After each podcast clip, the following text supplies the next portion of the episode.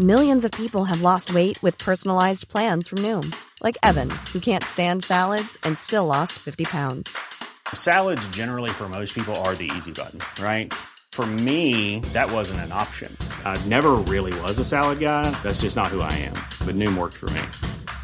Get your personalized plan today at Noom.com. Real Noom user compensated to provide their story. In four weeks, the typical Noom user can expect to lose one to two pounds per week. Individual results may vary. On va parler du Mac Studio que tout le monde adore, des deepfakes de Zelensky, de Starlink, de SpaceX et de tout le reste de l'ActuTech dans le Rendez-vous Tech.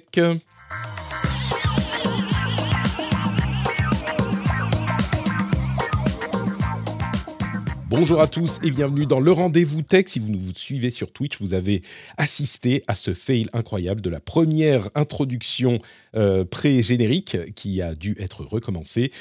Mais la deuxième fois aura été la bonne. Je suis Patrick Béchat, c'est l'épisode numéro 450.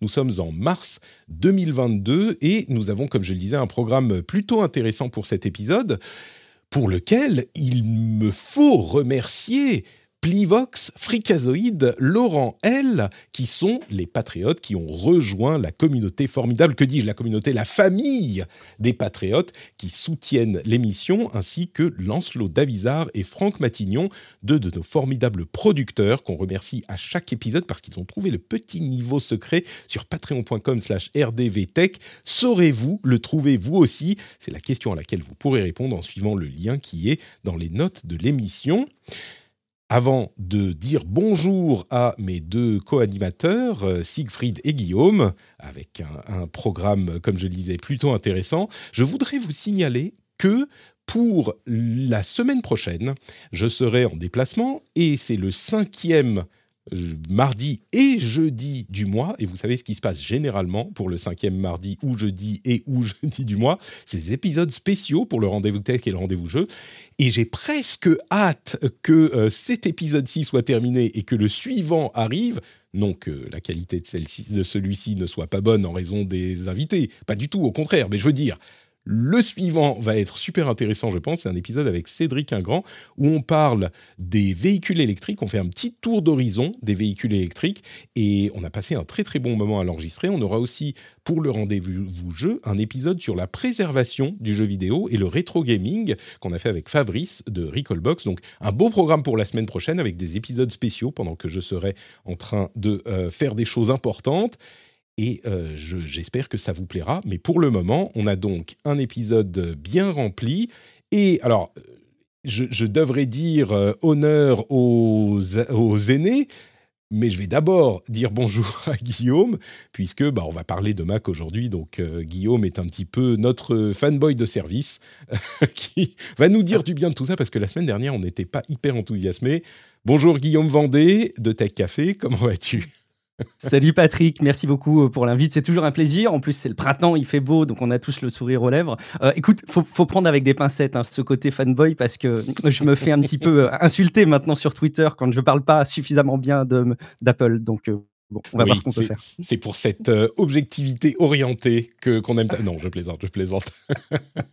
mais mais c'est vrai qu'on n'était pas très enthousiaste euh, sur le, le, Mac Studio la semaine dernière. Et les premiers tests, euh, disons, ont des éléments qui nous amènent à revoir un petit peu nos, notre avis là-dessus. Enfin, moi en tout cas objectivement, l'appareil lui-même ne change pas, mais la manière dont on le voit, je crois, est un petit peu différente. Bref, on va en parler dans un instant. Merci Guillaume d'être avec nous. Et on a aussi Siegfried, alias Captain Web, qui est avec nous aussi. Le plus vieux.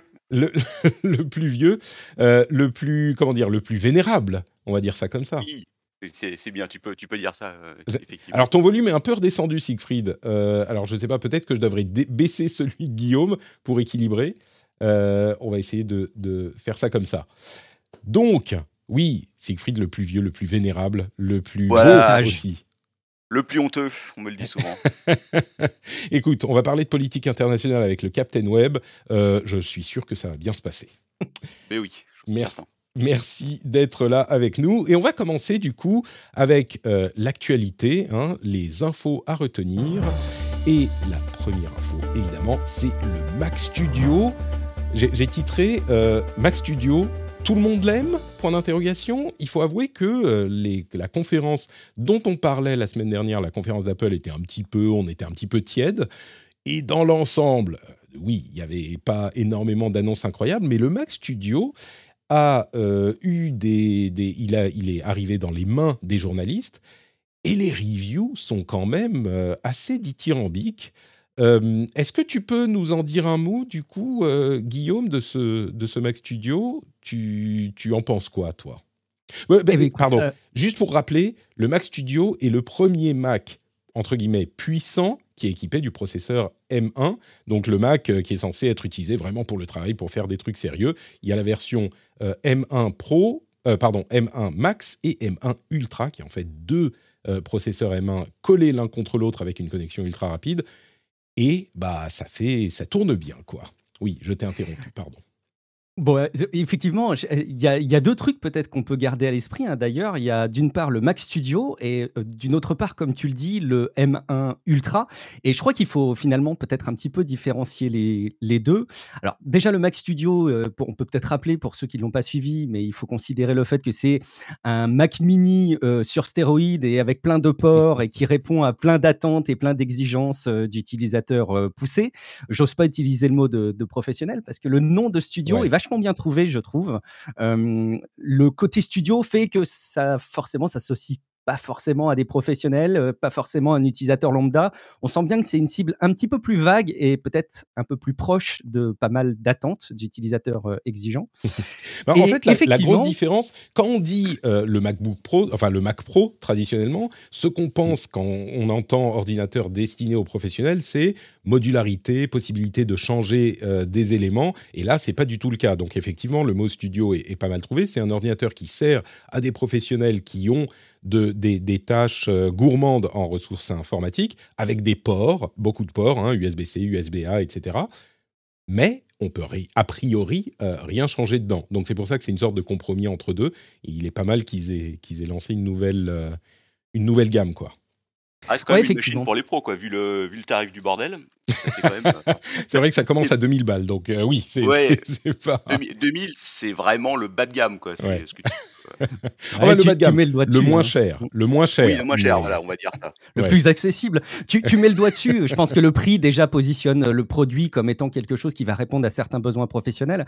Euh, donc ça, c'est une première chose. Effectivement, il y a probablement euh, euh, beaucoup d'utilisateurs euh, classiques euh, comme vous et moi qui vont euh, se contenter d'un Mac Mini et ce sera largement euh, suffisant. Et après, derrière, effectivement, à l'intérieur, on a, et c'est l'objet des tests que tu voulais euh, peut-être qu'on partage, Patrick, dans, dans l'épisode, le M1 Ultra qui est grossièrement deux M1 Max qui sont euh, collés l'un à l'autre pour euh, doubler les capacités. Et ce qui est hyper intéressant, bah, c'est que ça confirme effectivement que le M1 Ultra, sur plein de tâches qui nécessitent beaucoup de ressources du processeur, euh, est effectivement bien plus rapide que le M1 Max, qui est déjà largement suffisant pour beaucoup d'usages de ce type. En revanche, deux points à garder euh, à l'esprit, c'est que l'utilisation, alors on va pas rentrer dans les détails, mais monocœur et, et grosso modo, c'est l'ensemble des tâches qu'on va faire au quotidien de type navigateur, bureautique, euh, euh, musique, etc. sur, sur ce qu'on peut faire d'habitude sur un Mac, vous et moi. Finalement, que ce soit un, un- un Mac M1 classique, M1 Max, M1 Ultra, finalement, il y aura exactement les mêmes performances parce que c'est toujours les mêmes cœurs qui sont sollicités et dans les mêmes proportions. Donc finalement, peu Ouais. d'avantages là-dessus. Ça, ça, c'est un élément sur lequel je veux bien qu'on passe un tout petit peu de temps parce que c'est vrai que c'est pas forcément clair pour tout le monde. Tous les différents processeurs M1, en fait, ils ont le la base du processeur euh, qui va avoir un certain nombre de cœurs, qui va en avoir 7, 8. Dans le tout petit, le MacBook Air, il a 7 cœurs. Et après, ce qui va changer, c'est soit le nombre de cœurs de base, soit le nombre de cœurs du processeur graphique. Et le processeur graphique, vraiment, il sert que pour les tâches dont tu parlais, euh, soit de la musique très exigeante, genre du, montage, du séquençage, etc., soit du montage vidéo, soit du jeu, mais soyons honnêtes, du jeu, il n'y en a pas énormément sur Mac. Euh, je vais me prendre des tomates, mais ça reste une réalité objective. Euh, mais bon, pour le montage vidéo, etc., on va servir d'autres choses, mais pour tout ce qui est navigation Internet, email, comptage, j'en sais rien, ce genre de choses, eh ben, le processeur M1, il est identique dans une utilisation monocœur, ce qui veut dire que un, ordinateur MacBook Air qui a un tout petit processeur M1, eh ben, il va se comporter exactement de la même manière que un Mac Studio avec un M1 Ultra euh, qui coûte euh, 15 fois plus cher. Donc si votre utilisation se limite à ce genre de cas d'usage, qui sera le cas de 80% des utilisateurs, il n'y a aucun désavantage à prendre un Macintosh plus petit. Le M1 sera le même pour ces cas d'usage absolument partout, quel que soit son prix. Donc c'est très important à noter, tu as raison. Je pense que pour le grand public, dans l'immense majorité des cas, un M1 euh, Mac Mini, par exemple, euh, enfin, en tout cas un ordinateur équipé du M1, sera largement suffisant. Si vous avez des tâches d'export, de vidéo, de compilation de programmes, donc vous voyez, on commence à toucher du doigt des choses que monsieur et madame Michu font pas tous les jours, effectivement, ça peut avoir euh, son intérêt. Donc le M1 Ultra est encore plus rapide que le M1 Max. Dernier point peut-être à souligner sur ces processeurs, c'est que sur la partie graphique, Apple a peut-être été un peu ambitieux dans sa présentation en comparant l'efficacité du M1 Ultra avec euh, notamment l'utilisation d'une 3090. Donc, euh, en gros, une configuration PC euh, vraiment sur stéroïdes qui permet de faire des performances graphiques assez incroyables. Et là, les tests ont l'air d'être assez unanimes en disant que bah, ces promesses sont pas vraiment tenues et que sur la partie graphique, il faudra peut-être encore attendre quelques générations pour arriver vraiment à ce niveau-là.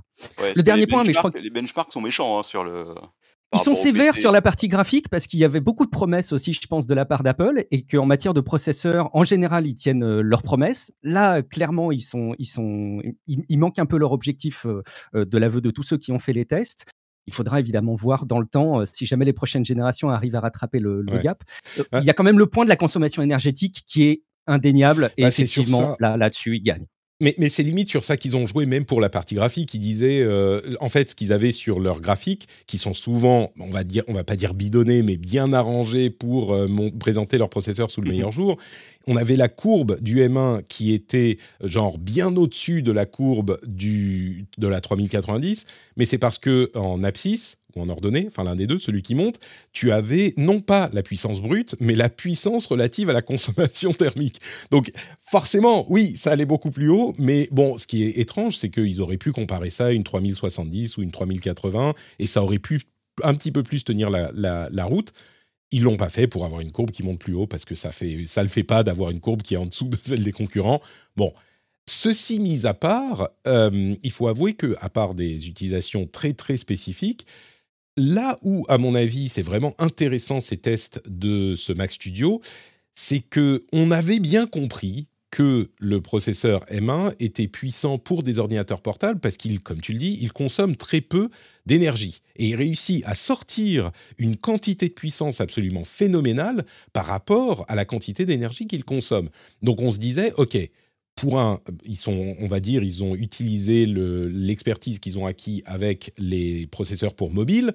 Donc on se disait, bon, euh, ça marche très très bien pour un iPhone. On se disait depuis des années, un processeur d'iPhone euh, récent, tu pourrais le coller dans un ordinateur, ça marcherait super bien. Et ben c'est ce qu'ils ont fait. Le M1, ils l'ont conçu, bon, à la base pour un ordinateur, donc il est amélioré par rapport à un, un processeur de téléphone, bien sûr. Mais dans un ordinateur portable, on était déjà impressionné par les performances il restait la question de est-ce que ça va réussir euh, la transition vers l'ordinateur de bureau? Et là, ce ce qu'annoncent tous les tests, c'est que, bah, effectivement, à part cette partie graphique, qui est alors encore plus cas d'usage anecdotique, mais pour toutes les utilisations dont, on parle dans ce genre de cas, c'est-à-dire bah, montage vidéo, compilation, etc., ça va genre deux fois plus vite que le plus gros des processeurs euh, Intel jusqu'à enfin de, l'année dernière quoi. C'est vraiment au niveau de la puissance extrêmement impressionnant. Euh, Et sans bruit. Et sans bruit, hein, c'est un des points très importants à souligner quand on parle de la consommation énergétique, c'est que forcément le processeur chauffe moins, euh, et évidemment, bah, vous avez un, appareil qui va pas souffler euh, des turbines pendant que vous faites un export de vidéo, quoi. C'est ça. Ce qui est intéressant, c'est qu'on dirait qu'ils ont vraiment euh, réussi à dépasser Intel sur certains points, quoi. Parce que c'est des processeurs à base ARM, si je me trompe pas? Mmh et on, est vraiment sur des gains en termes de vitesse qui sont vraiment impressionnants, en l'espace de quoi? En l'espace de quelques années. Ils ont, euh, ouais, même pas. ils ont commencé la transition il y a un an et demi, je crois, quelque chose comme ça. Mmh. Ouais. Non, non, c'est très très impressionnant et ça provoque un, très certainement un changement euh, radical dans la manière de penser les processeurs dans toute l'industrie parce qu'en ce moment, AMD et, Intel euh, sont en train d'essayer de, désosser les M1 pour comprendre comment ils marchent et faire la même chose. C'est et, et en plus de ça, ce que ça amène à Apple, c'est une maîtrise complète sur l'ensemble de leur écosystème. Ils maîtrisent le logiciel entièrement et le matériel, en, bon, à 90%, en tout cas entièrement les parties essentielles. Euh, c'est quelque chose qui est vraiment...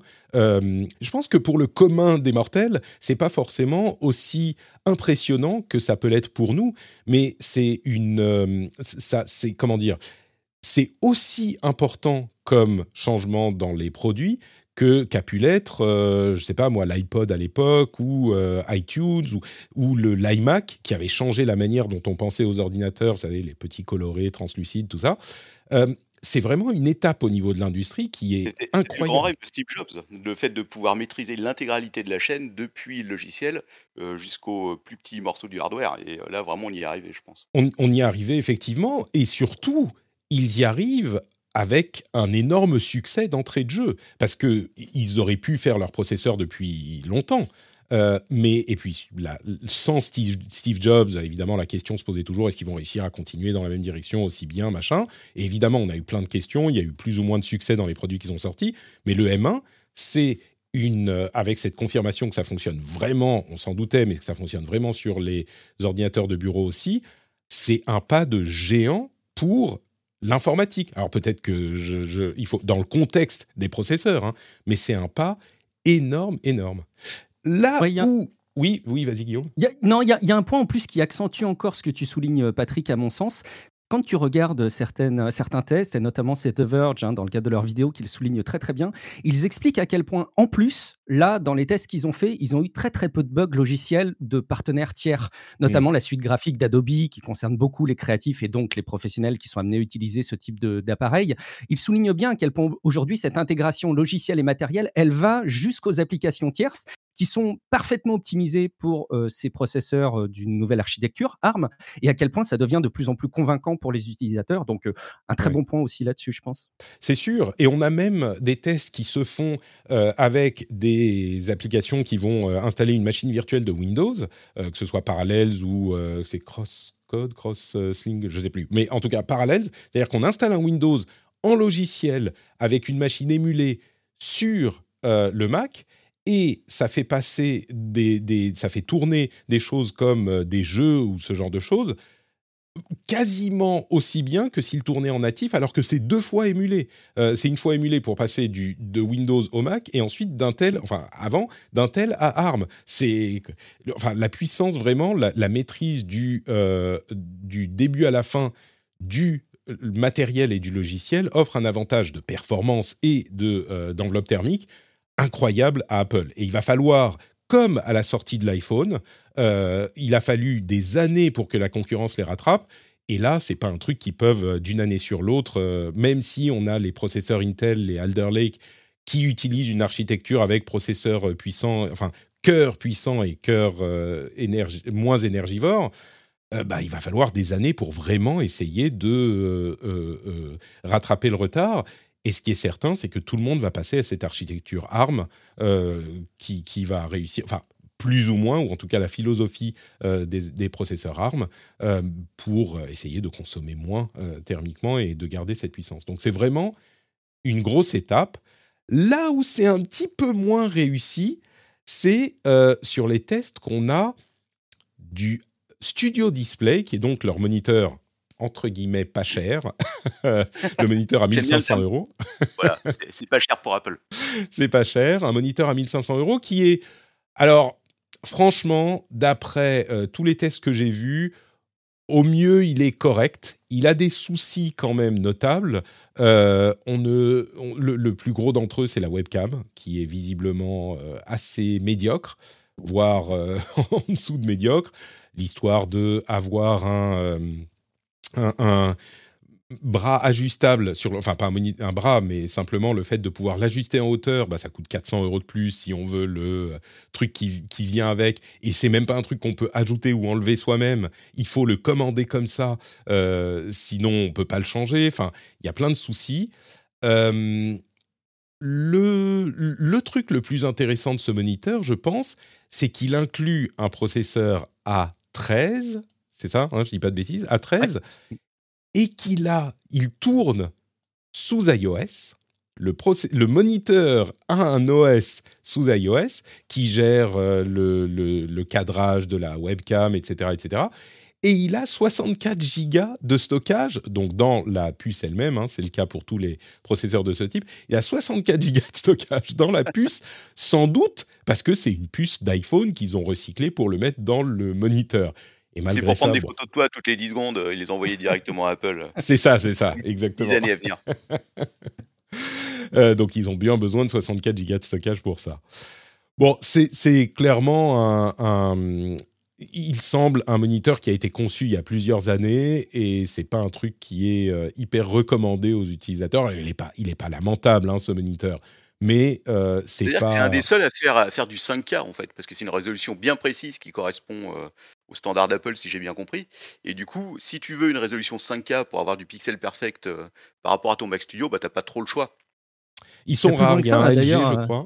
Oui, Guillaume The, Verge, c'est clairement la raison pour laquelle euh, ils vont euh, vous préconiser d'acheter cet écran. C'est justement pour la résolution 5K. Tous les autres arguments euh, ne sont pas vraiment tenables, hein, d'ailleurs. Mais ce, qui est assez rigolo, je ne sais pas ce que vous en pensez de votre côté, mais c'est marrant de voir à quel point ce Mac Studio est emblématique de ce que peut attendre l'utilisateur et, il lève plein de frustrations. Un truc tout bête, le fait qu'il y ait des ports en façade sur un Mac, mais c'est du jamais vu chez, chez Apple. C'est incroyable. Ils ont vraiment pensé utilisateur.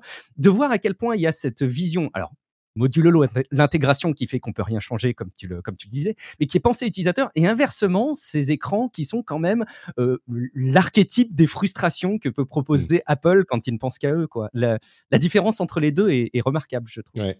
Je suis assez d'accord. La, bonne nouvelle, c'est que je crois qu'il te donne la chiffonnette à 25 euros avec l'écran. si tu as la version nano texturée uniquement. Euh, ah d'accord. Ok. si tu as la version nano texturée, c'est. Ah, il perd pas le nord. Ah oui, c'est clair. Donc bon, euh, on l'a bien compris. Le Mac Studio, vraiment grosse réussite. Le euh, Studio Display, au minimum perfectible, il faudra attendre une euh, version nouvelle pour le considérer. Alors, il a, il a des trucs sympas. Hein. Le, son est pas mauvais pour un écran si plat, etc. etc. mais c'est le genre de choses qui sont pas hyper intéressantes pour un, une machine de ce type-là. Les 5K sont le truc qu'on va qui, va être un argument d'achat, c'est quand même assez étonnant. Petit peu, c'est qu'ils aient merdé la webcam parce que partout j'ai lu deux trois articles et à chaque mmh. fois la webcam est, a vraiment pas l'air d'être terrible, alors que ça avait été vachement mis en avant par Apple sur le fait justement qu'il avait son propre processeur et tout.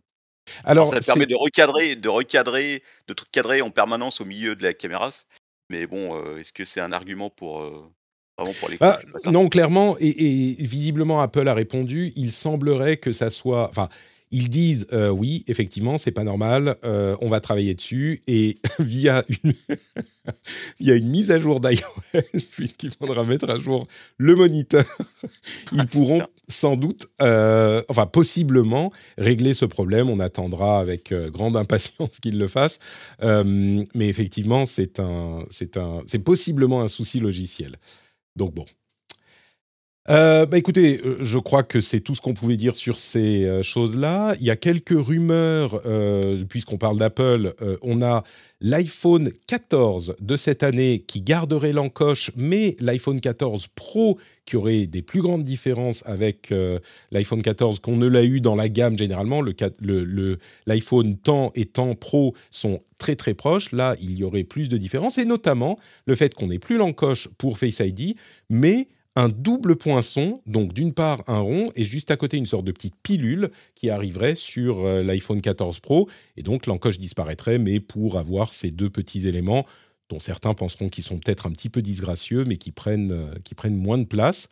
Et euh, Apple serait en train de, chercher, de, tester des fenêtres flottantes sur iPadOS, mais des fenêtres flottantes dans des conditions particulières. Donc ça veut dire que les, fenêtres pourraient être déplacées, hein, les, les euh, apps pourraient être dans des fenêtres, un petit peu comme dans un OS euh, classique, Windows ou macOS.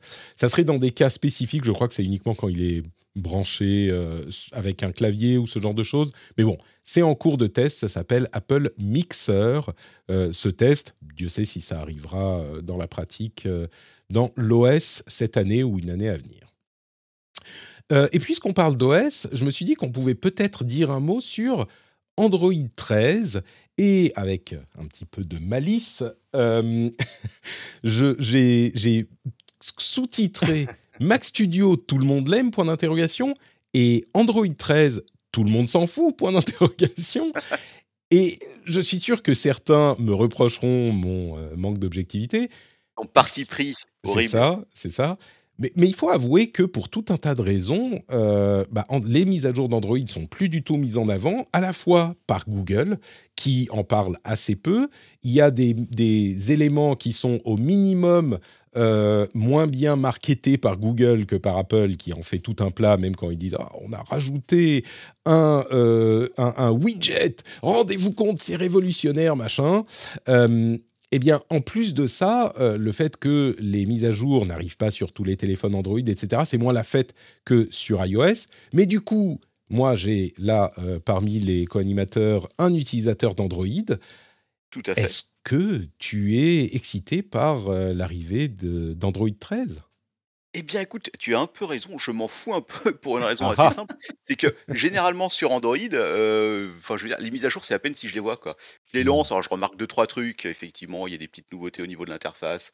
Tu as euh, des fonctions en plus, mais franchement, souvent, euh, c'est assez invisible. Et il y a aussi une raison pour ça, c'est que Google fait pas des énormes keynotes comme peut une keynote chez Apple, c'est un événement, il y a le nouveau téléphone, il y a une nouvelle fonction.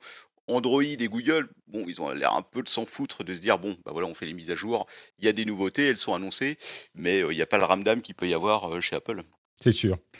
Eh bah écoute, je pense que. oui, dis-moi. Il faut que tu prépares ton jingle, s'il te plaît, de l'avocat du diable, parce que là, c'est le moment de le faire, je pense. C'est indispensable. Est-ce que, tu veux prendre ce rôle, du coup, Guillaume? Ah, écoute, je veux bien, vas-y. Ok, très bien. et j'enchaîne. Donc maintenant, attention. Ah, magnifique. On, pourrait dire aussi que Android, si jamais on se fout autant des mises à jour, c'est qu'il est déjà parfaitement satisfaisant depuis très longtemps. Euh, et, que du coup, les nouvelles fonctionnalités qui arrivent on sont tellement superflues par rapport à l'essentiel des utilisateurs. Derrière la blague, est-ce qu'il n'y a pas un peu de vrai malgré tout? Non, mais bien sûr.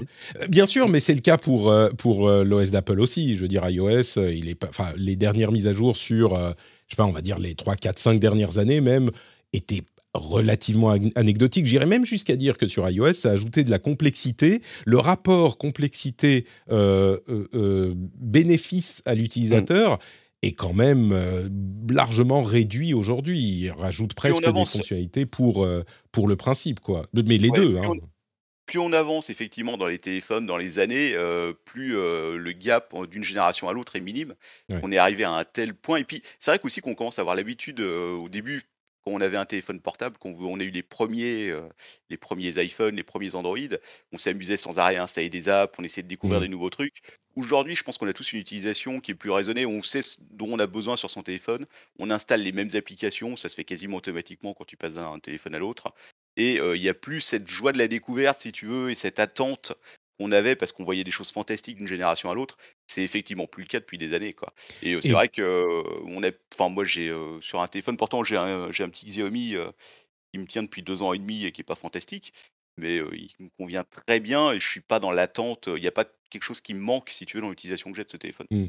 Bah, je crois que c'est là aussi un truc qu'on peut rapprocher du du business model, du modèle d'affaires euh, des deux boîtes. Euh, Google, tu utilises leur appareil, euh, ils font de la pub sur Internet et donc ils récupèrent de la des sous et des données. Donc ils sont contents que tu sois sur le dernier OS ou pas. À la limite, c'est pas leur problème de vendre des téléphones. Par contre, Apple, leur business model est entièrement basé sur le fait que tu renouvelles ton parc de matériel, enfin que toi-même personnellement tu achètes des nouveaux téléphones, des nouveaux, des nouvelles watches, etc.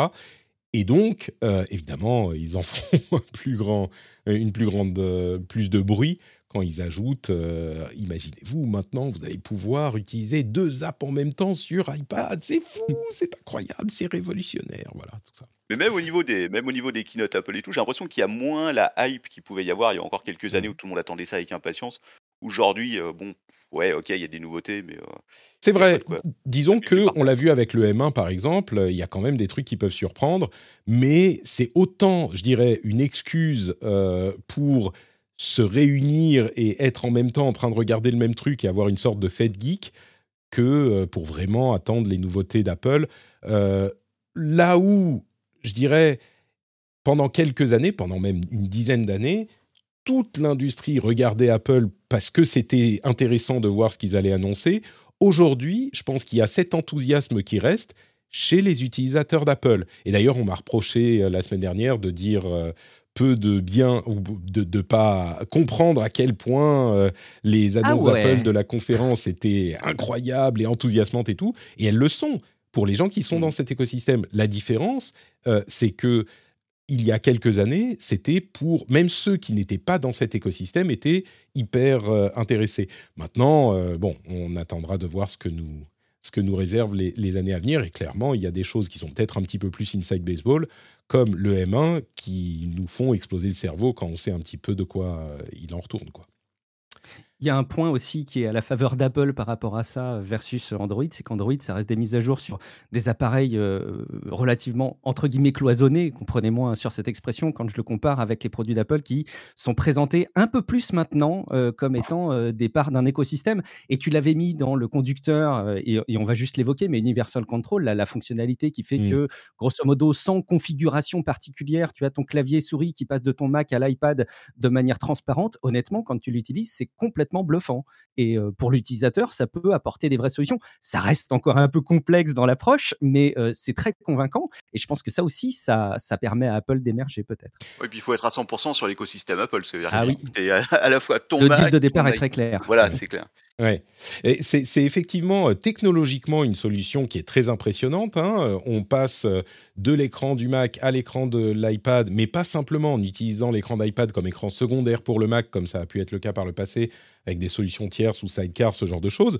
Mais on utilise vraiment les périphériques, donc clavier-souris, de l'un pour contrôler l'OS de l'autre. Et ça, effectivement, c'est technologiquement euh, un, truc très impressionnant. Mais oui, euh, on l'a dit, c'est des trucs, quand je disais, c'est des trucs qui sont enthousiasmants pour les gens qui sont déjà dans l'écosystème, tu l'illustres très bien avec cet exemple. mais au-delà, de ça, même euh, combien de pourcentage de personnes qui sont dans l'écosystème Parce qu'il y en a plein qui n'ont pas forcément l'utilité ou qui même ne savent même pas que ça existe. Euh. Ah bah c'est plein de personnes qui sont, qui sont qui ont à la fois un Mac, qui ont à la fois un, iPad, un iPhone, mais qui n'utilisent pas vraiment 10% de toutes les fonctionnalités que tu peux avoir. C'est sûr, oui. C'est, très très niche, c'est certain. Un truc qui n'est pas niche du tout, par contre, c'est la manière dont vous pouvez soutenir le rendez-vous tech sur Patreon. Ça, c'est un truc universel. C'est universal, euh, pas contrôle, mais universal euh, Patrick. Non, universal soutien. Voilà, universal soutien sur patreon.com slash rdvtech pour avoir euh, simplement le plaisir, le bonheur, la joie de soutenir un créateur que vous appréciez. Par exemple, Patrick, au hasard. Et ben vous pouvez aller sur Patreon et vous aurez droit à plein de bonus super sympas. Vous aurez euh, l'absence de pub, l'absence même de ce petit laïus au milieu. Vous aurez aussi euh, les contenus bonus comme l'after show, où vous aurez aussi des épisodes spéciaux. Vous avez également euh, des quoi d'autre? Les time codes qui sont dans les épisodes. Si vous n'appréciez pas particulièrement les discussions sur Apple, bah, vous pouvez les sauter, etc., etc.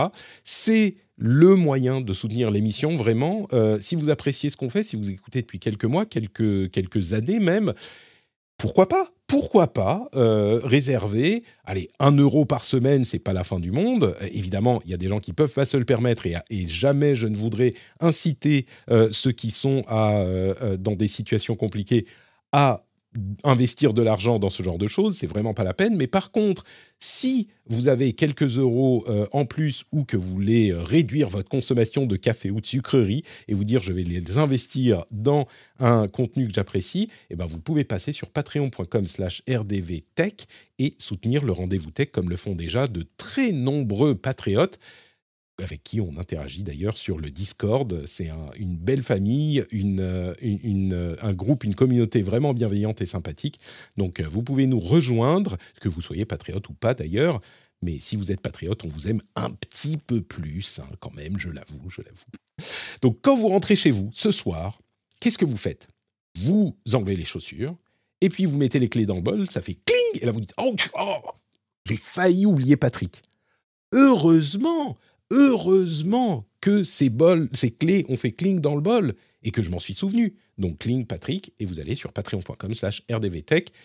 L'URL est dans les notes de l'émission. On va dire, vous pouvez même le faire sur votre téléphone mobile maintenant tout de suite dans le métro. Hein, mais bon, vous n'êtes pas obligé.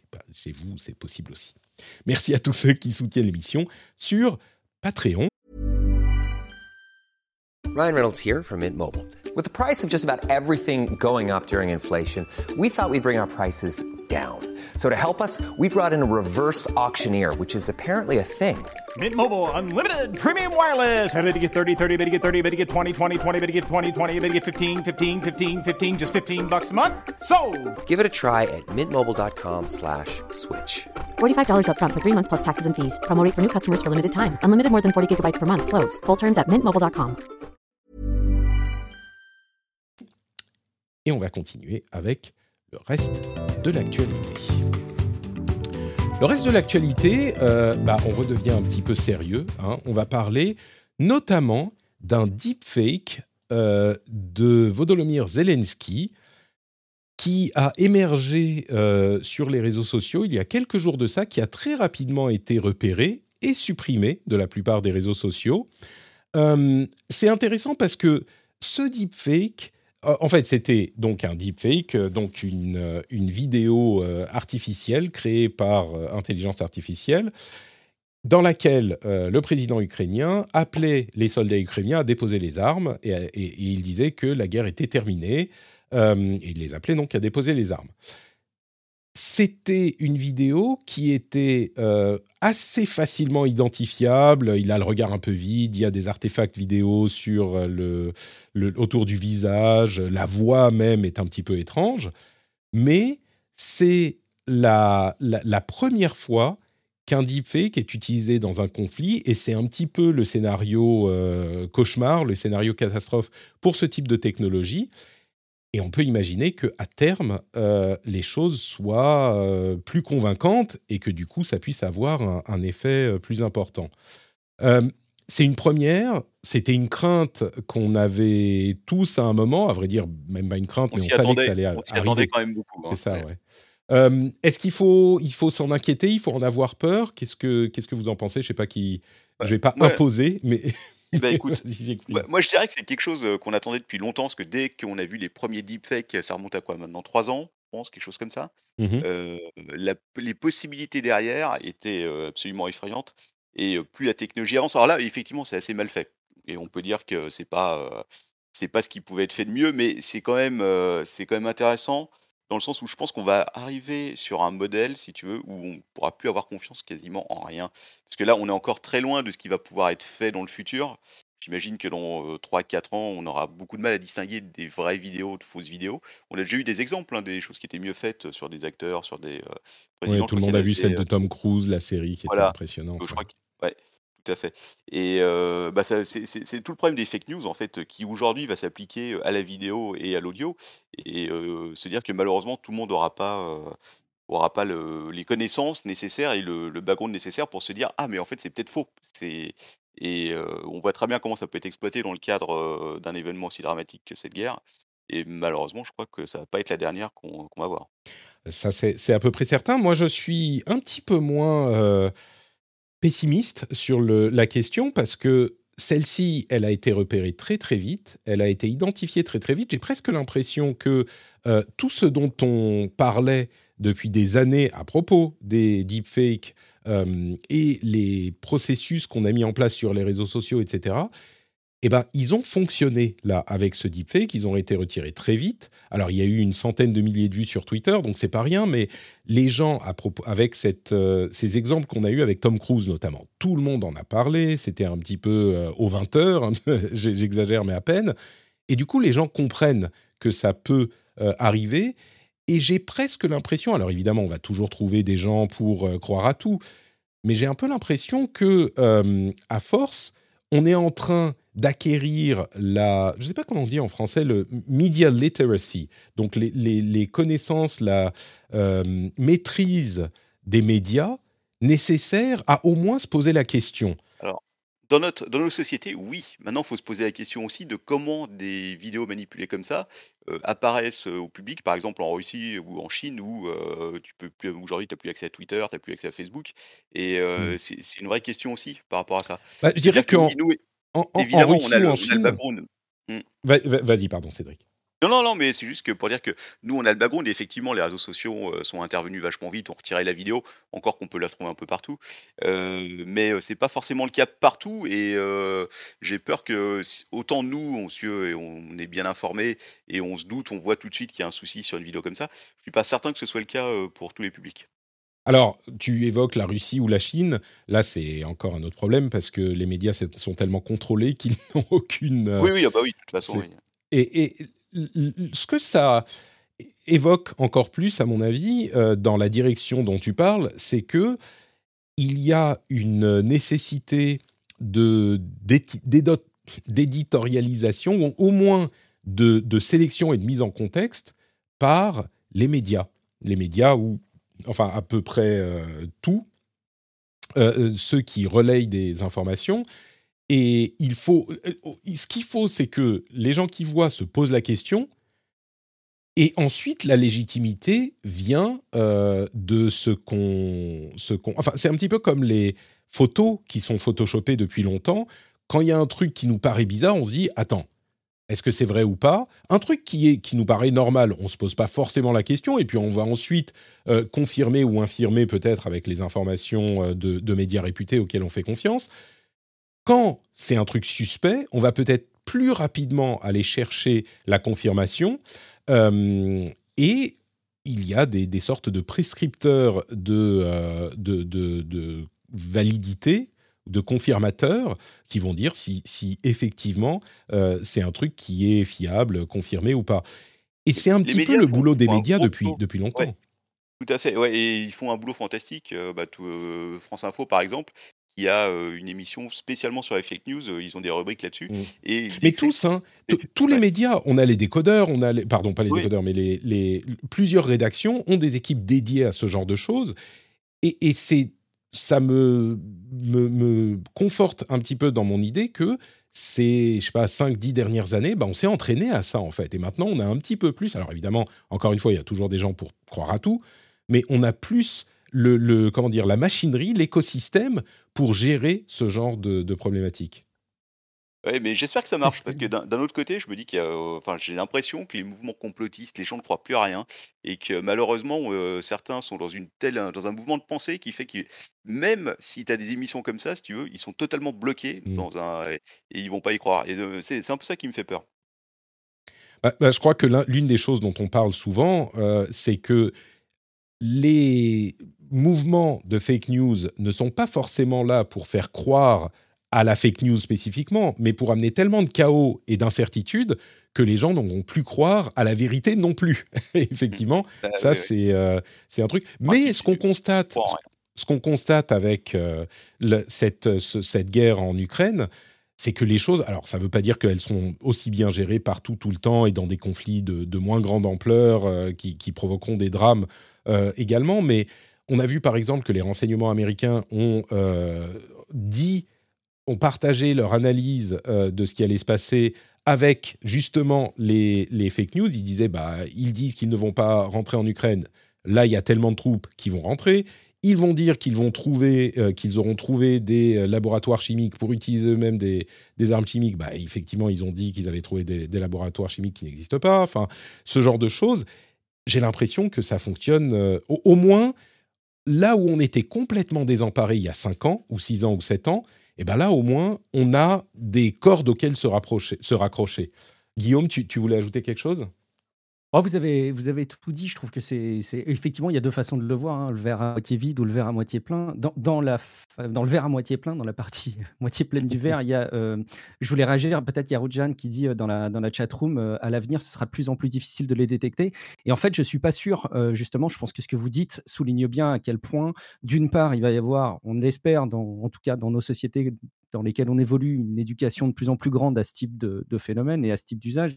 Et puis, euh, je pense aussi d'un point de vue technologique, ça va être euh, de plus en plus facile de détecter les, les, les deepfakes. Alors évidemment, ce sera le jeu du chat et de la souris. hein, Ils vont s'améliorer et puis ce sera de plus en plus dur de les détecter. Mais au Il y a des je- je sais algorithmes déjà qui sont, pire. qui sont entraînés à détecter les petits défauts graphiques qu'on Effectivement, repère pas forcément à l'œil nu, mais qu'un ordinateur peut voir, ce qui est bon, une, une matrixisation du truc. Mais ouais.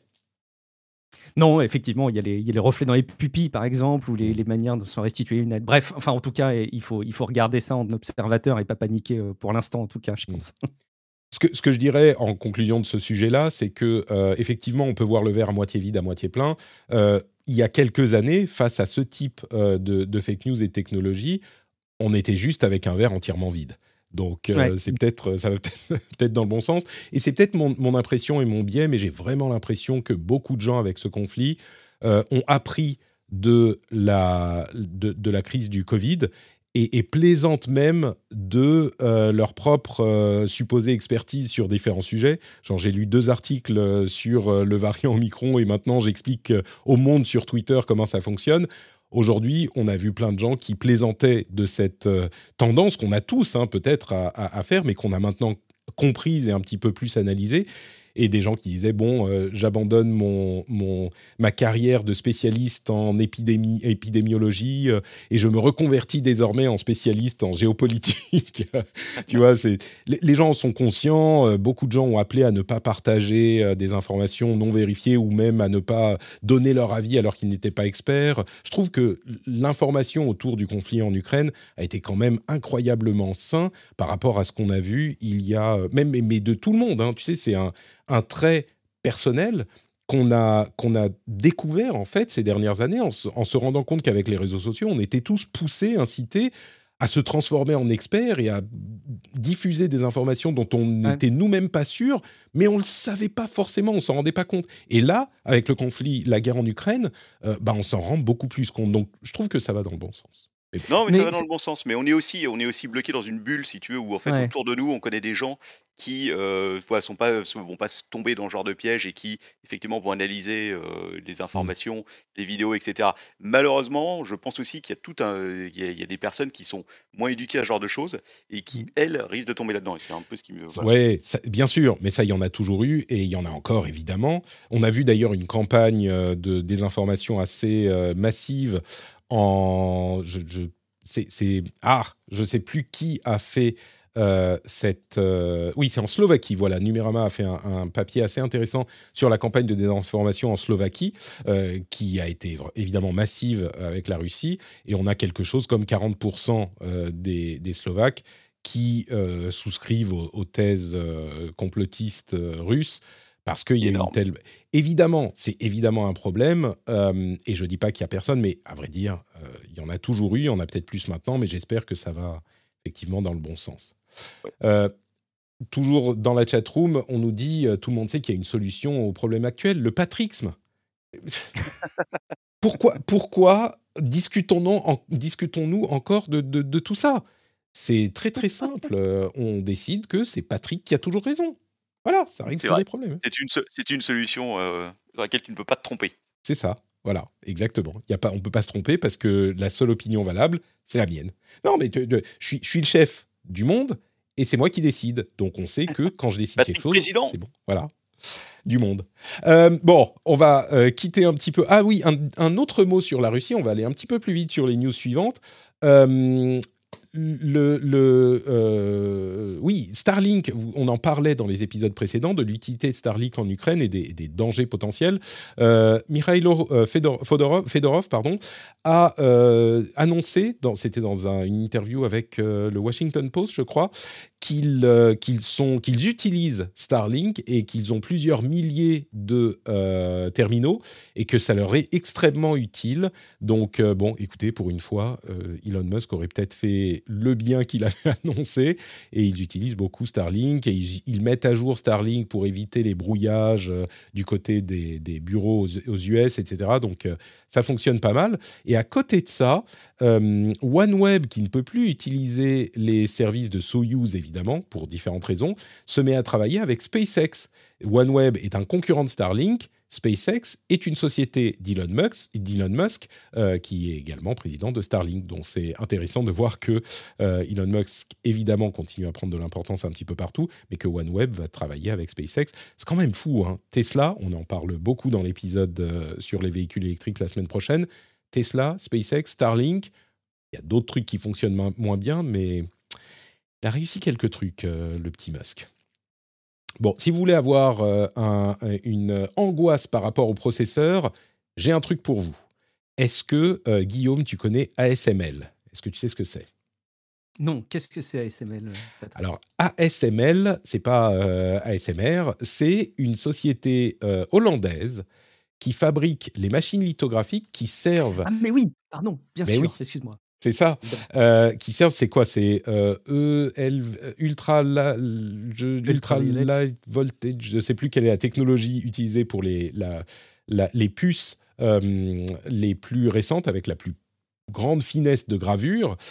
En fait, il y a une société au monde qui fabrique ces machines. Et ces machines sont dans les usines de fabrication de puces. Et c'est évidemment un élément central de la fabrication. C'est elles qui les font. Donc, sans ces machines, il n'y a pas de puces eh bien, ils ont un énorme problème d'approvisionnement euh, et ils disent qu'ils vont avoir du mal à suivre la demande. Alors, ils continuent à augmenter la production de leurs machines, mais il y a eu des, augmentations de demande de plusieurs dizaines de pourcents et donc ils vont pas pouvoir livrer tout le monde parce qu'ils ont quelque chose comme 200 euh, fournisseurs et sur ces 200, il y en a une quarantaine qui sont absolument critiques pour leurs machines et ils peuvent pas augmenter la production aussi soudainement chez les fournisseurs et contrôler les fournisseurs, etc. Donc ils préviennent que euh, leurs machines ne pourront pas euh, suivre la demande et du coup, donc ils disent jusqu'en 2024 environ, et du coup toutes les usines qui sont en train d'être construites maintenant depuis deux ans,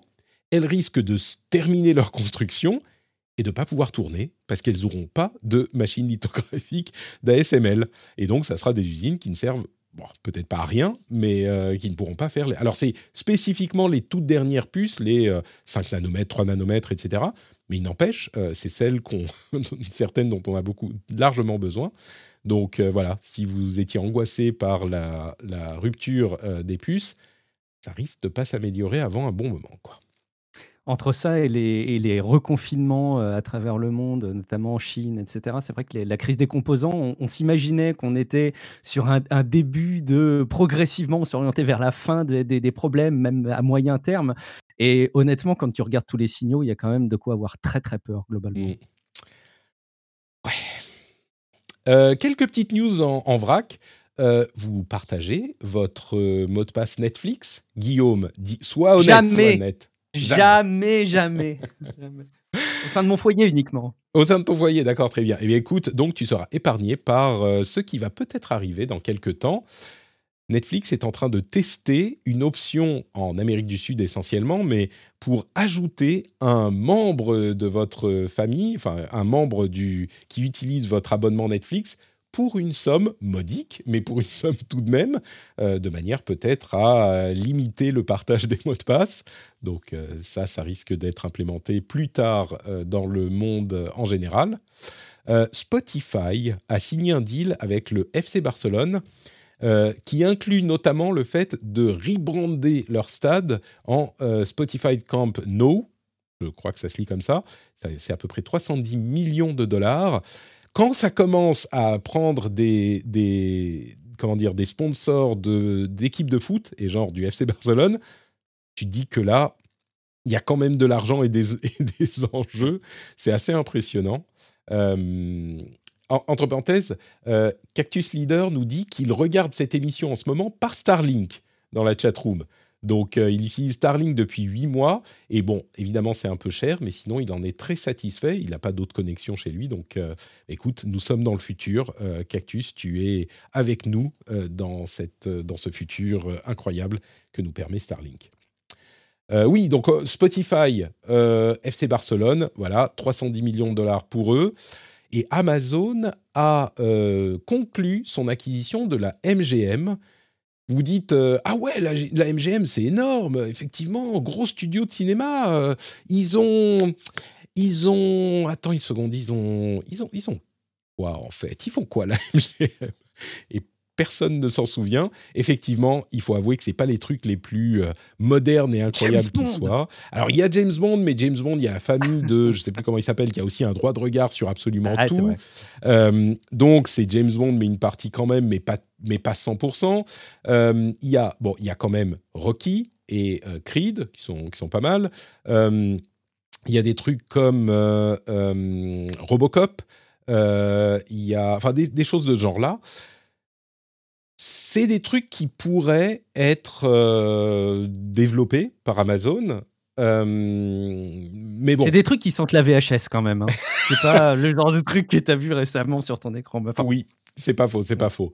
Euh, mais mais c'est marrant parce que ça montre à quel point, bon, on l'avait constaté au moment de l'achat, hein, de l'annonce du, rachat, euh, ça montre à quel point euh, les sociétés de contenu ont besoin de contenu justement.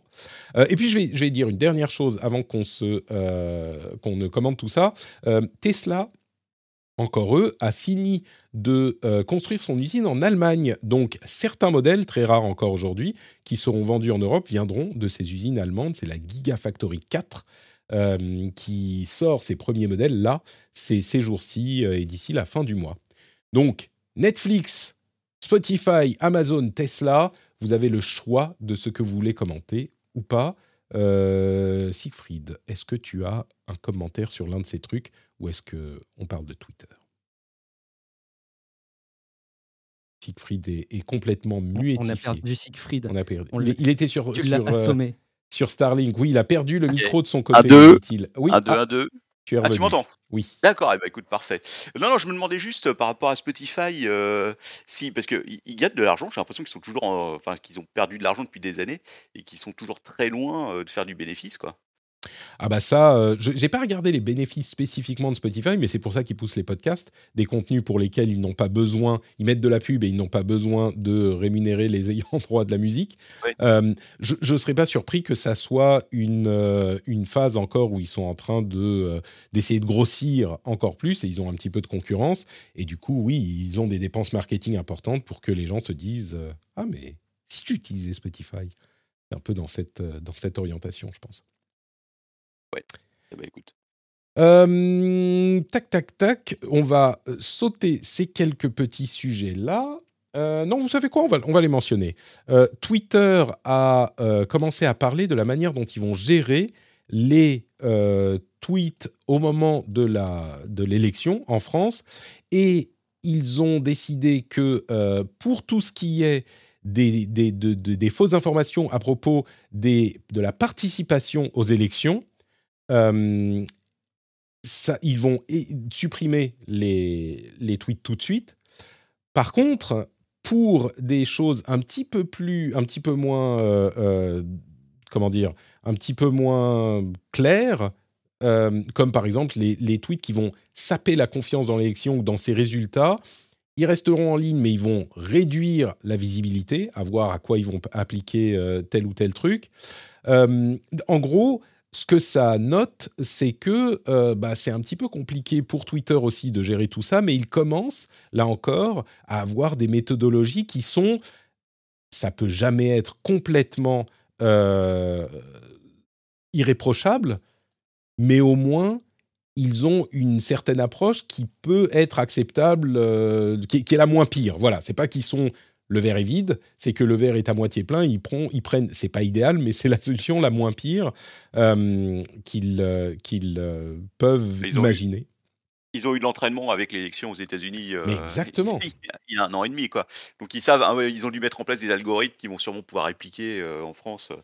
oui, et puis le, le, problème, c'est aussi une fois que tu as trouvé un truc qui est soit je vais pas dire criminel, mais enfin qui, qui est critiquable, qu'est-ce que tu en fais? En fonction de ce que ça dit, en fonction des outils que tu as, etc. etc. Donc, euh, ils ont des, des, méthodes qu'ils vont appliquer. Euh, vous avez entendu parler du métaverse d'Emmanuel de, Macron? Ah, Mais oui, évidemment. Il nous a tellement hypé, Manu, là, c'est incroyable, c'est chaud. Alors, c'était intéressant et ça a été assez critiqué. Euh, Emmanuel Macron, au lancement de son programme, il a dit, en gros, hein, je, vous, résume, il a dit il faut un métavers européen. Et ça a fait beaucoup mmh. rire. Il parlait en fait de euh, moteurs 3D, de choses comme euh, Unreal Engine, Unity, ce genre de choses. Évidemment, c'est pas un métavers, c'est simplement des outils de modélisation en 3D et de modélisation en 3D en temps réel. En gros, c'est les choses qui sont beaucoup utilisées dans les jeux vidéo. Euh, mais pas que, il y a des choses qui sont utilisées. On se souvient par exemple de, euh, Mandalorian, qui a utilisé pour la première fois un immense écran au lieu d'avoir un écran vert, un immense écran sur lequel étaient projetées des images modélisées en 3D qui faisaient office de décor pour filmer ces scènes-là. Donc ça peut être utilisé ailleurs. Et on parlait de questions euh, de, de, fake news. Alors à ce stade, c'est des trucs qui sont faits par intelligence artificielle, mais qui sait ce que ça peut donner après? Je crois que évidemment, ça n'a pas directement à voir avec le métavers et on peut s'en moquer un peu.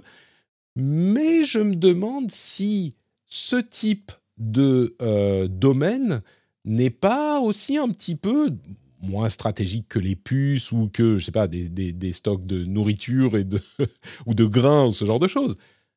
Mais, c'est une déclaration, c'est une déclaration d'intention. Euh, dans l'idée, c'est bien si tu veux, mais malheureusement souvent, euh, on voit. Alors je sais pas si l'État a l'intention de financer ça ou quoi, mais souvent on voit comment ça finit, quoi. Ça va de l'argent qui est balancé dans des trucs qui au final sont gérés n'importe comment. Et c'est bien l'idée d'être autonome au niveau de la 3D et tout, mais est-ce que c'est vraiment le domaine où on a le plus besoin aujourd'hui d'investir de l'argent et... Moi, je vois plus ça comme une déclaration d'intention, et puis bah, c'est la politique. C'est ouais, il y a, peut-être un peu de ça, mais je dirais que c'est la question de l'indépendance ou des géants de la tech européens qui est qui sont compliqués à faire émerger. Hein. On essaye depuis 15 ans et on n'y arrive pas. La question, c'est un peu, est-ce qu'un moteur 3D fait partie de ces priorités-là? Bon, a priori, je dirais non, pas forcément. Mais c'est là que le lien se fait avec le métavers. Si le métavers décolle euh, et que ça devient un moyen de communication important et que euh, y a une euh, maîtrise de ces moyens de communication de ceux qui en fournissent les outils, bah oui, on est à un horizon à 5-10 ans, mais c'est pas dans 10 ans quand ça sera arrivé qu'on va commencer à se dire ah merde, on aurait dû développer un moteur de modélisation 3D performant et compétitif, tu vois. Donc ça me dit ça me dit toujours pas comment on fait pour le faire, ni même si c'est aussi important que ça. Mais je pense que la question est moins euh, risible qu'on aurait pu le penser à la simple lecture ou l'écoute de, de ce qu'il a dit lui-même. Parce que encore une fois, si le métavers se développe, si ça devient un petit peu le web de demain, euh, bah, le web hein, lui-même. Pardon? Je te cache pas que j'ai un petit peu un doute sur le métaverse. Ah, alors ça, c'est une autre question. c'est une autre question, on va pas rentrer dans le débat, mais. Mais non, mais c'est tout le problème, c'est qu'on ne sait pas si ça va effectivement décoller ou pas et quelle forme ça va prendre, parce que bon, oui, c'est un autre débat, mais imaginons que sous une forme ou une autre, des environnements en 3D, que ce soit en métavers ou en euh, réalité augmentée ou tu vois ce genre de choses, ça euh, devienne un élément important de notre communication comme l'est Internet aujourd'hui. Euh, Internet est construit sur beaucoup de standards et donc il y a une sorte d'engagement de toutes les parties du monde. on n'est pas certain que ça soit le cas dans le, le métavers aussi, même si c'est l'une des intentions du truc pour que ça puisse se développer. Bref, bon, je vais pas, c'est, pas une, une, colline sur laquelle je vais mourir, hein, comme on dit en anglais. Euh, c'est pas non plus, euh, je vais pas me battre jusqu'au dernier, jusqu'au dernier sang pour dire si si il faut un, un, un Unreal Engine européen, mais je trouve qu'il y avait un, un petit, euh, un petit, comment dire, une petite graine de, de, de d'intérêt, de trucs intéressants dans, dans cette idée. Bah, c'est l'idée de la souveraineté, hein, de toute façon, que ce, soit, euh, soit, au niveau du moteur 3D, au niveau du moteur de recherche. On a déjà vu ce que ça a donné, euh, la fameuse histoire du moteur de recherche. Euh, c'était Quant qui était soutenu mmh. par l'État, qu'il est toujours d'ailleurs, sûrement, je pense. Mmh le problème, c'est que souvent, l'idée est bonne, mais la mise, l'application est absolument dramatique et on voit comment ça finit. Donc évidemment, dans l'idée, être souverain à ce niveau-là, c'est essentiel. Mais, c'est pour ça, c'est pour ça que l'idée de s'y intéresser maintenant, parce que Quant et DuckDuckGo et euh, enfin tous ces moteurs de recherche et Brave que j'utilise moi-même, ils sont lancés quand Google était déjà dominant. Euh, bon, c'est peut-être pas quand ils sont déjà dominants qu'il faut commencer à y réfléchir. En même temps, Unreal Engine et Unity, sont déjà ils sont déjà dominants. On est, on est d'accord. Euh, non, mais sinon, sinon c'est simple. Hein, L'État met, euh, je sais pas, 15 euh, milliards de dollars sur, sur la table et puis il rachète un des deux. C'est possible. C'est peut-être la meilleure solution au final. Oui, oui, bonne idée, bonne idée. Écoute, si ça fonctionnait comme ça, l'URSS serait encore là avec nous aujourd'hui. Mais bon. Euh, je, vous oui. trouve, euh, je, je vous- je vous trouve super enthousiaste sur euh, quand même cette formule de métaverse européen. Ça, ça sent quand même la formule où on met un buzzword pour émerger Ah bah, euh, clair. dans les discussions. Il nous reste 18 jours avant qu'il nous, propose, il nous fasse une proposition autour des NFT européens. pas. Mais tu, tu rigoles, tu rigoles, mais les, les NFT. Bon, oh, oh, je vais pas me lancer dans. Je vais pas monter sur cette colline-là non plus. Euh, justement, à propos de NFT et de crypto-monnaie, le euh, projet dont on parlait, c'est Mika, je crois, euh, dont on parlait la semaine dernière, a finalement pas été voté par le Parlement européen. On pensait qu'il allait être voté. Et pour bannir les euh, crypto-monnaies proof of work, finalement, ils n'ont pas voté. Et à côté de ça, on se rend compte qu'aux États-Unis également, euh, Elizabeth Warren a beaucoup de mal à rallier euh, déjà l'ensemble de son camp, des démocrates, pour faire voter des lois pour euh, contrôler un petit peu les crypto-monnaies. Donc il semble peu probable que ce genre de contrôle soit implémenté aux États-Unis aussi. Donc, c'est contrairement à ce qu'on pensait la semaine dernière, euh, ça semble pas prendre le, la, la direction euh, qu'on imaginait. Et conclut avec ça, vous connaissez le Board Ape Yacht Club? Je suis sûr que Bien sûr. Bien sûr. évidemment. Comment, comment ne pas connaître? Alors, le Board Ape Yacht Club, c'est l'un des groupes de NFT les plus populaires euh, au monde. Il y en a plusieurs. hein. Il y a les CryptoPunks, il y en a d'autres. Mais donc, c'est des petites images de euh, singes euh, qui s'ennuient euh, dans leur yacht. C'est une allégorie formidable. Et ils ont lancé leur crypto-monnaie, dans laquelle d'ailleurs ont investi des, des venture capitalistes qui auront du coup un énorme, une énorme part de décision sur le DAO associé, le Decentralized euh, Autonomous euh, Authority, non, de- je sais même plus, Organization, Organization. voilà, c'est ça. Et, au-delà de ça, alors les NFT les cryptos restent un petit peu euh, controversés, évidemment, et même plus qu'un petit peu. Et puis, il y en a euh, une, baisse de hype, clairement, euh, ces derniers temps. Mais on se rend compte que sur toutes les nouvelles technologies, je regardais un, formidable petit documentaire sur les drones et dans lequel ils évoquaient le cycle de la hype qui est au départ énorme, qui monte très très haut et puis qui redescend très bas pendant que les euh, gens qui travaillaient sur ces technologies sont en train de développer des usages un petit peu plus crédibles que les trucs dont- sur lesquels on fantasmait au plus haut de la hype. Et au bout d'un moment, ça se stabilise avec des usages qui sont un petit peu plus réalistes. Alors, on ne sait pas si euh, la, crypto, la crypto-monnaie des Bored Apes euh, nous amènera ce, rêve incroyable. Euh, on ne sait pas non plus d'ailleurs quand enfin Ethereum passera en proof, of stake euh, au lieu du proof of work euh, si énergivore. Mais ils continuent tous leur petit bonhomme de chemin. Et du coup, je boucle la boucle. NFT européen, alors peut-être pas NFT, mais euh, domaine de contrôle, disons que contrôler au niveau de l'Europe euh, ces enjeux-là, peut-être que ça pourrait être euh, quelque chose d'important et l'Union européenne et, et s'y intéresse et fait bien de, de s'y intéresser aussi. Ouais, on n'en est pas à avoir un Macron coin euh, quand même, mais peut-être si un jour, euh, je, je suis surpris d'ailleurs que euh, le Captain Web n'ait pas déjà lancé le Captain Coin, ou au moins, Ah au oui, moins ça. des NFT euh, du, du, Alors, du- du j'ai fait Captain. un- Alors, sache que j'ai fait un test complet de NFT, à savoir acheter, créer et vendre un NFT. Euh, J'avais fait pour un, un dossier de l'apéro il y a quelques, il y a quelques, il y a un an, je pense, un truc comme ça. Je me suis bien fait niquer au niveau de l'argent.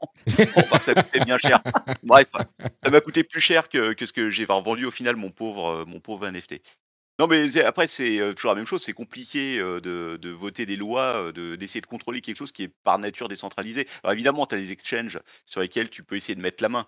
Mais euh, Bah, ce je qu'on a pense vu que- avec la guerre en Ukraine, c'est que euh, justement la plupart des plateformes d'échange euh, et- avaient bloqué certains portefeuilles, bloqué certaines adresses pour se mettre en conformité avec les lois euh, des pays euh, de- dans lesquels ils opèrent, justement parce que oui, la décentralisation c'est bien beau, mais à un moment tu dois interagir avec euh, des entités qui elles sont bien centralisées, comme des États ou tu vois ce genre de choses, Euh, et, et du coup bah, t'es bien obligé de la. En gros, ça remet un petit peu en question la, la véritable décentralisation de ces de ces Ah bah, les initiatives. NFT, les NFT, par exemple, c'est clairement centralisé puisque tu as les plateformes effectivement qui te vendent les NFT. Au niveau des cryptos, tu peux te débrouiller sans exchange et tout, c'est compliqué. J'y, euh, je Oui. connais pas assez pour en parler. Ouais, il te faut, il te euh, faut un, il te faut, enfin, tu peux utiliser un MetaMask euh, et Oui. utiliser ton wallet sur ton appareil à toi, mais oui, c'est hyper Voilà. compliqué. Et c'est pour ça Oui, que oui. les que les plateformes centralisées émergent, parce que ça, ça simplifie énormément la, la gestion du truc. Donc euh, Euh, on a on a la chatroom qui te suggère le VIC, le Very Important Coin. On y a pensé, on y a pensé. D'accord. Mais pour l'instant, on a d'autres moyens d'arnaquer nos auditeurs. donc, euh, on y va peu à peu si tu veux. Ça va venir, ça va venir. Très bien, très bien. Eh bien, écoutez, je pense que sur cette euh, conclusion, nous allons pouvoir clôturer l'émission. Et je vais remercier très, très chaleureusement euh, Siegfried et Guillaume de m'avoir accompagné dans cette petite heure plus de discussion de sujets tech absolument passionnants. Merci Euh, de nous avoir invités. mais alors, justement, si euh, les auditeurs veulent un peu plus de euh, d'arnaque en tout genre sur euh, un podcast interminable, où est-ce qu'ils peuvent Oui, tout à aller fait. Où est-ce qu'ils peuvent aller, Siegfried? Et moins sérieux, moins sérieux que le rendez-vous tech. Et bien, écoute, ils peuvent aller euh, chercher Apéro du Capitaine euh, sur, euh, sur, sur leur application de podcast préférée. Ils devraient nous trouver assez rapidement et en live sur twitch.tv slash ADC podcast tous les lundis soirs vers 21h30, près. Magnifique. à une ou deux heures près. Vu que, vu que l'émission dure euh, 3 ou 4 heures, euh, une ou deux heures près, c'est pas, pas grand-chose. Oui, voilà, c'est ça. Qu'on se coucher à minuit et se coucher à 3h du matin, il y a si peu Quelle de différence, différence. au final. Le lien vers ton compte Twitter sera dans les notes de l'émission. Euh, Guillaume, où te, retrouve, te retrouve-t-on, toi? Ouais, il faut avoir encore un peu de temps parce qu'entre les, les productions podcastiques de Patrick, euh, l'apéro du Capitaine, bon, il y a peut-être plus beaucoup de temps, mais peut-être que vous pourrez consacrer quelques minutes à écouter euh, Tech Café, où on a l'ambition d'avoir une infotech euh, au moins complémentaire au, au rendez-vous tech. Euh, et puis peut-être que vous me retrouverez aussi en train de jouer à, à Elden Ring, de faire mon Elden Guillaume, parce que moi aussi, je me suis fait, euh, je me suis, j'ai pris le virus moi aussi. donc, euh, On est tous tombés dedans. que veux-tu Aïe, aïe, aïe. Ah, mais toi aussi? Oui, oui, oui, mais moi j'ai ragé là. Je, je, je- j'ai un peu quitté depuis deux jours. Je me suis rendu compte que euh, j'étais malheureusement. euh, mes gestes ne sont pas assez coordonnés pour pouvoir passer certains Ah. boss et ça m'a énervé. Mais au moins, t'as J'ai- as testé, comme ça tu peux en parler dans l'hebdo euh, de JV toutes les Oui, semaines. tout à fait. Oui. JV Hebdo, effectivement. Oui, oui, oui, très bien. Et de, il y, y a aussi Elden Guillaume, Elden Siegfried euh, qui accompagne Elden Patrick, c'est très bien. Euh, bah, merci à tous les deux. Pour ma part, c'est Note Patrick sur Twitter, Facebook et Instagram. Et vous pouvez retrouver toutes les émissions que je fais sur notepatrick.com, notamment le rendez-vous jeu où on parle de jeux vidéo toutes les semaines, dans la bonne humeur évidemment, et patreon.com slash rdvtech pour soutenir l'émission sur Patreon. Cling Patrick quand vous mettez les, clés dans le bol en rentrant chez vous, ou alors simplement maintenant hein, sur votre téléphone, vous allez sur euh, le lien qui est dans les notes de l'émission, ça vous ouvre la page Patreon. Et ce qui est merveilleux, c'est que sur Patreon, il y a plein d'autres créateurs aussi que vous pourriez soutenir. Donc euh, vous vous créez un compte et vous allez voir les gens que vous voulez euh, soutenir parce qu'ils font des choses que vous appréciez. Je pense que ça sera bénéfique à tout le monde. C'est une euh, bonne option pour utiliser un, petit peu de vos sous en plus qui serait allé sur, vous savez, ce, ce petit Mars là qu'on prend à la machine à café le jeudi après-midi parce que, allez, on va prendre un Mars, pas grave. Ouais, c'est pas grave. Mais si on peut se l'éviter, moi par exemple, j'essaye. Pas toujours, mais j'essaye. tu tu as une machine à distribuer euh, chez toi? Tu as un Euh, distributeur c'est, ça, ça s'appelle dans ta cuisine. ça, ça s'appelle la cuisine, voilà, c'est ça, exactement. Merci à vous tous et on se retrouve euh, bah, pas la semaine prochaine du coup puisqu'on a les épisodes spéciaux sur euh, les véhicules électriques pour le rendez-vous tech et la préservation et le rétro gaming pour le rendez-vous jeu et donc on se retrouve dans deux semaines pour l'actualité. Ciao à tous